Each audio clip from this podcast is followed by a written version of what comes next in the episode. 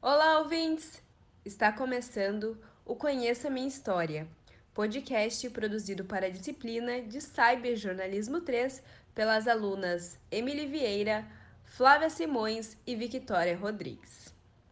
Eu sou Emily Vieira. Vocês sabiam que o Brasil é o destino de centenas de imigrantes diariamente? Sendo assim, durante meses buscamos entender como essa população está estruturada no mercado de trabalho aqui no Rio Grande do Sul. No caminho, conhecemos a história da jovem venezuelana Moreide Valera e de sua mãe, Morela Moreno, que iremos compartilhar com vocês hoje. Bueno, este, mucho gusto, mi nombre es Morela Moreno, tengo 46 años. Este, bueno, eh, yo vine para acá eh, primero por querer ver a mi hija que tenía más de cuatro años que no la veía. Y segundo, bueno, porque la situación económica se, nos empezó a poner apretada para nosotros, aunque teníamos un poquito más de posibilidades, pero lamentablemente el dinero no alcanzaba para cubrir los gastos para cubrir, eh, tengo mi hijo de 16 años que sufre de epilepsia y este, el medicamento era bastante costoso. Y aunque hacíamos el sacrificio para comprarle su tratamiento, este, eh, hubo un momento en que no se lo pudimos comprar y empezó a convulsionar otra vez.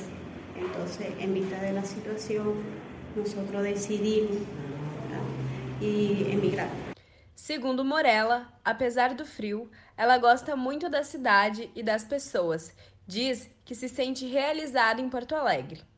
Mas até chegar à capital gaúcha, a venezuelana percorreu um longo caminho.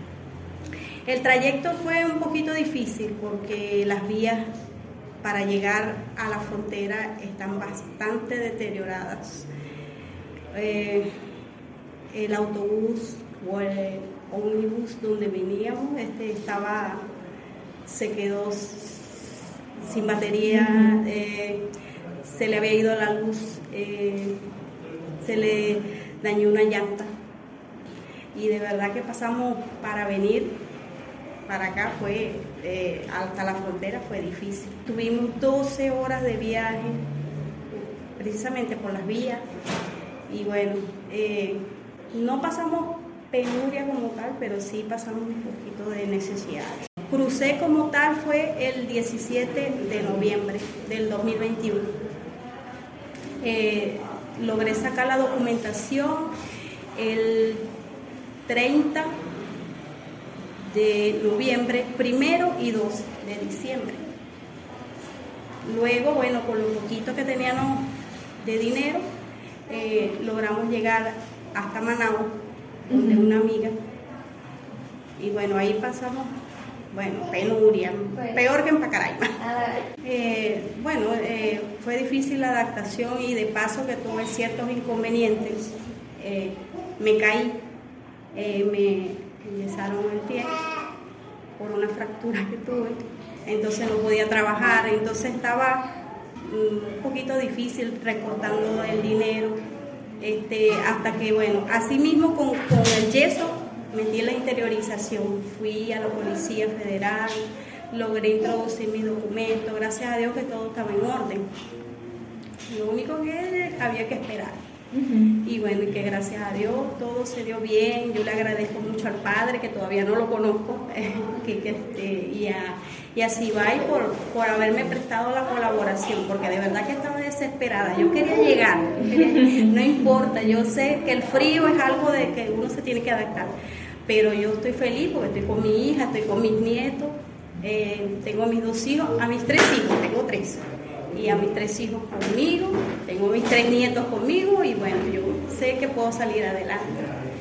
Moreide nos conta um pouco mais sobre como a sua mãe chegou até Porto Alegre. É, ela vem através da, da operação acolhida com a gente da OIM, uhum. então elas tentam é, conseguir que a maior quantidade de venezuelanos elas possam viajar, só que é muito imigrante, muito, muito porque não só nós os venezuelanos, também temos os cubanos, os colombianos, os haitianos, os senegais também estão lá. Sim. Então, é, a, gente, a gente do, da OIM e da Operação Acolhida, sou, é, com, junto com os militares também, estão sempre tentando mandar a maior quantidade de, de pessoas lá no interior do Brasil.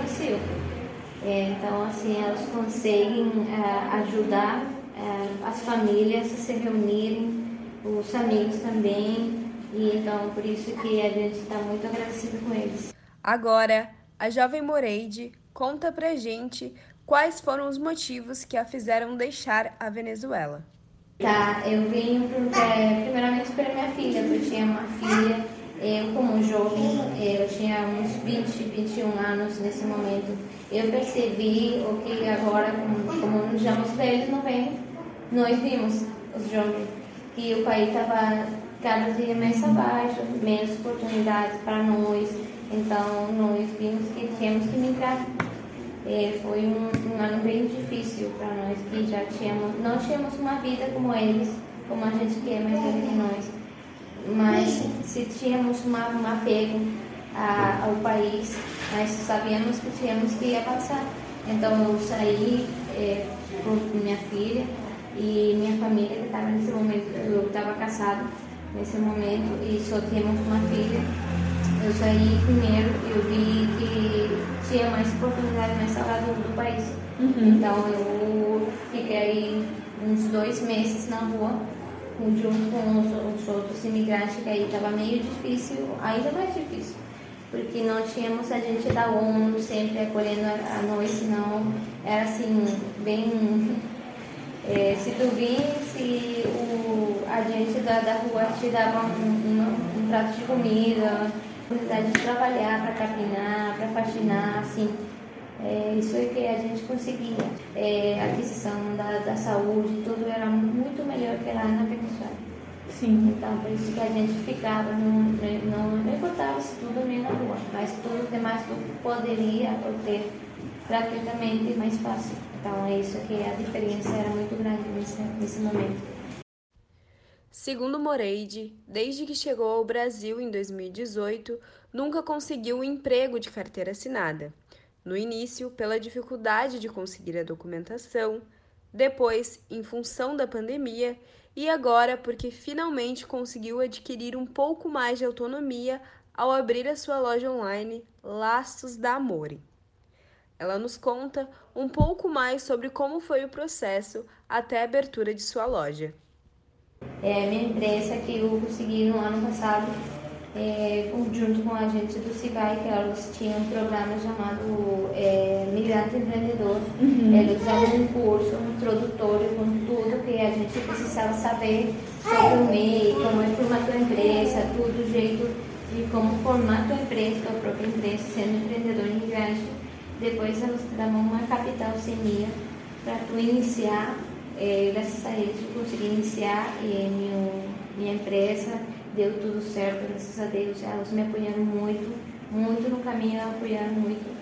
E às vezes, como eu estava sozinha, eu queria trazer minha mãe, eu estava sozinha, então elas foram minha força para eu continuar é, na, na, minha caminhada com meus três filhos. Uhum. Agora eu só vim com eles, os outros ficaram em casa porque está chovendo, então aí Sim. é meio ruim.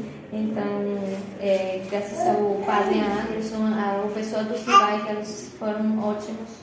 Elas sempre com muita alegria, muito carinho, é, atendem, acolhem, é, ajudam a gente, bem, tudo bem certinho. E eu consegui, graças a Deus, esse curso maravilhoso que mudou minha vida completamente. Porque ah, eu sempre falo que a educação é importante, sabe? Que ela te abre portas, te abre a mente para tu conseguir é, fazer mais do que tu acha que vai fazer, porque sempre é importante é, te educar, é, conhecer aquele conhecimento.